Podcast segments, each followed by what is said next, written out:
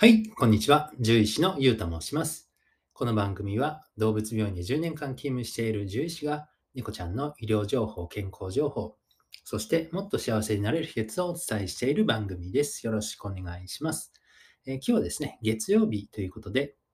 えーまあ、月曜日の月はね、えー月、えーまあ、あの日月ですね。えーまあ、あの、とすみません。まあ、日月年ですけれども、えーと、まあ、年を表すね、えーまあ、記号というか文字かなっていうふうに思いますので、まあ、今日はですね、えー猫ちゃんの、まあ、年に関係することについてお話をしていきます。具体的に言うと、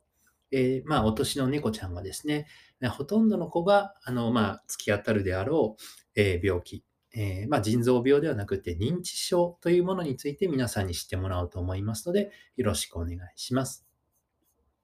はい。えーそんなところでですね、えー猫ちゃんの認知症なんですけれども、えーまあ、実はですね、猫ちゃんの認知症ってあるんですね。はい。で、まあ、どれぐらいあの割合であるかっていうと、えーまあ、一説というかですね、まあ、一つの調査結果では、まあ、11歳から14歳の猫ちゃんの3割、え15歳以上になると、まあ、約半分、50%ぐらいですね。えーあのの子たちが認知機能の低下を認めたという報告があります。まあ、認知症とまでは言えないんですけれども、まあ、予備軍というか、まあ、いつなってもおかしくないですし、ま、認知機能の低下を認めたっていうのは、まあ、る意味では、えーま、認知症のね、ま、初期段階っていうふうに言えなくもないですよね。なので、えーまあ、昨今のですね、猫ちゃんの平均寿命は15歳を越しておりますから、まあ、多くの猫さんが、まあ、認知症のリスクにあると思われます。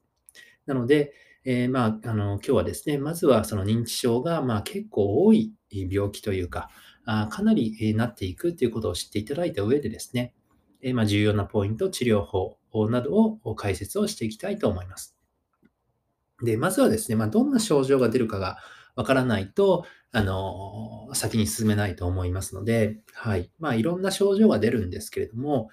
えっ、と、まあ、今からざーっと言いますね。えっ、と、まずは方向がわからなくなる。あとは、人がわからなくなる。えー飼い主さんの認識が甘くなるということですね。あとはトイレを失敗するようになりますね。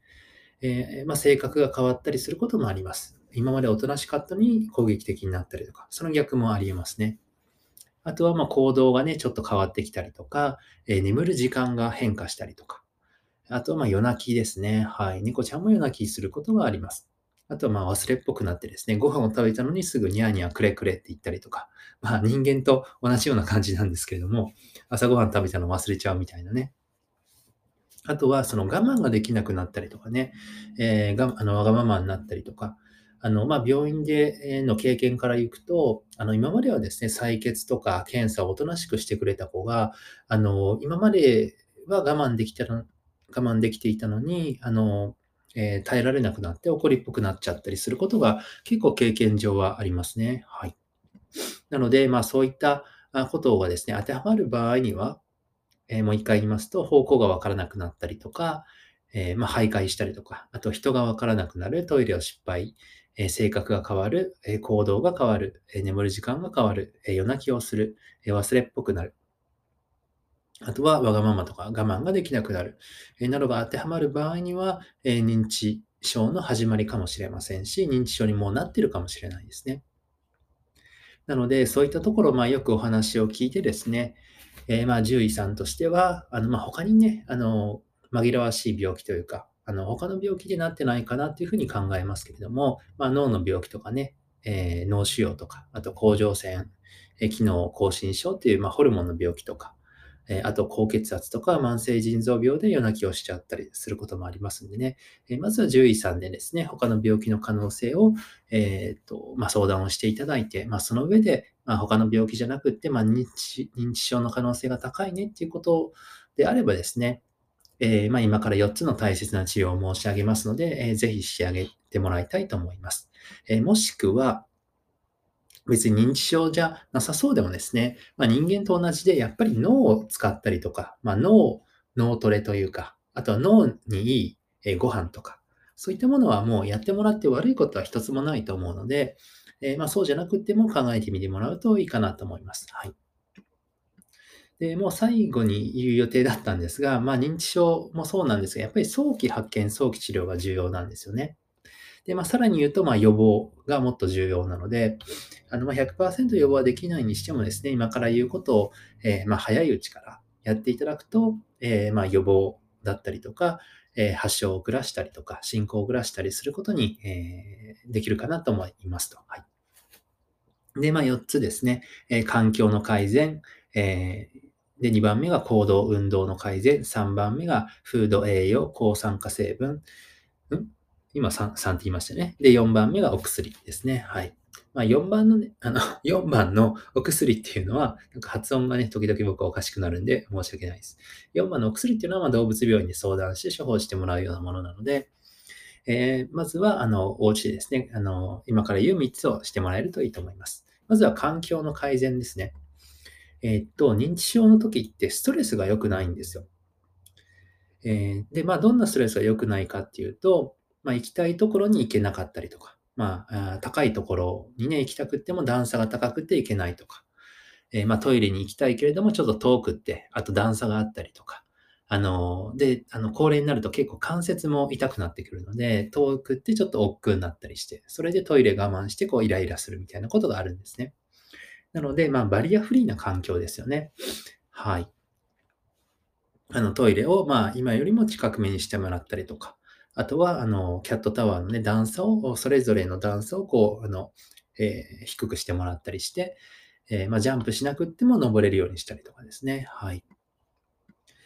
えー、そうそう。あとはですね、模様替えはしないでくださいね。あとは引っ越しとかもですね、えー、環境が大幅に変わるのは猫ちゃんにとって大きなストレスなので、あのできうる限りやらない方がいいです。あとは、あの、えっ、とですね、えそろそろ新しい猫ちゃん、あの、買ってこうかなっていう方もいらっしゃるんですけれども、お気持ちは全然わかるんですけれども、えっ、ー、とですね、猫ちゃん、あの、老猫ちゃん、今までいる先住猫ちゃんにとっては、新しい子って、あの、結構ストレスになることが多いんですね。環境も変わりますからね。あの、ある意味では。はい。なので、えー、ぜひ、えー、あの、十分考えてからでお願いいたしますと。あとは、ま、フェリウェイっていう猫のフェロモン製剤があるありますね。これ猫ちゃんがリラックスできるようなフェロモン製剤なんでね、あの、まあ、100頭中100頭がっては言えないんですけども、中にはですね、ちょっとあんまり気に食わない子もいるみたいなんですが、まあ、ほとんどの子があの許容してくれますね。えー、そして、えー、2番目ですね、行動、運動の改善ですね。えー、適度な運動は人間も猫ちゃんも重要です。えおもちゃで遊んだりとか、あおもちゃでこう脳に刺激をね、送ってあげたりとか、あと関節炎がね、え10歳以上の6割以上がなりますから、え関節のサプリメント、特にアンチノールがおすすめですね。えキャットタワーもうまく使ってもらえるといいと思います。え関節が痛いのは、痛そうであれば、あまあ、なかなか症状わからないのでね、あのもうアンチノール飲んで、え体重を管理して、えキャットタワーの段差を低くしておくのが重要だと思います。えー、そして、まあ、最後3つ目ですね。フード栄養抗酸化成分なんですけれども、えー、フードでですね、本当に認知症対策のフードってあるんですよ。えー、これはですね、ヒルズから出ているサイエンスダイエットプロアクティブシニアっていうものの中にはですね、え認知症対策の、ま、抗酸化成分が入ってますんでね、あのこれはまあれっきとした証拠が、証拠？根拠がある成分なので、えー、ぜひおすすめです。もちろん腎臓が悪かったりする場合には腎臓病の療法食の方が良かったりしますから、えー、獣医さんと相談の上でですね、特に病気を持っている子はあの考えてあげてください。え、そしてサプリメントですね。まあ、先ほどアンチノールはま関節に対するサプリメントなんですけれども、えー、っと認知症に対してはアクティベイトっていうえっ、と、アルファベットでね、AKTIVAIT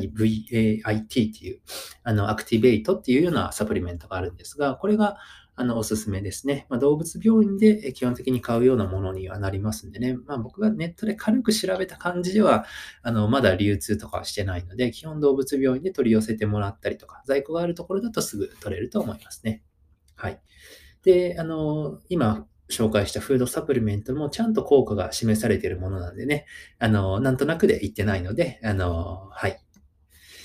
あの、おすすめだと思います。はい。では、そんなところでですね、えー、猫ちゃんも認知症っていうのは、あの、かなり割合が多いですし、え、多くの子が、え、予備軍、もしくは初期の段階だというふうに考えられますので、えっ、と、症状としてはですね、え方向がわからなくなる、徘徊をする、人がわからなくなる、トイレの失敗、性格が変わる、行動の変化、え眠る時間の変化、夜泣き、忘れっぽくなる、わがまま我慢ができなくなる、えなどがですね、まあ、全部見られるわけじゃなくって、まあ、一部のことも多いんですけれども、そういった場合には、え環境の改善、え行動、運動の改善、そしてフード、栄養、抗酸化成分を、え早めに取り入れてもらえると、よりいいシニアキャットライフがあ過ごせるんじゃないかなというふうに思いますので、えー、ぜひお試しください。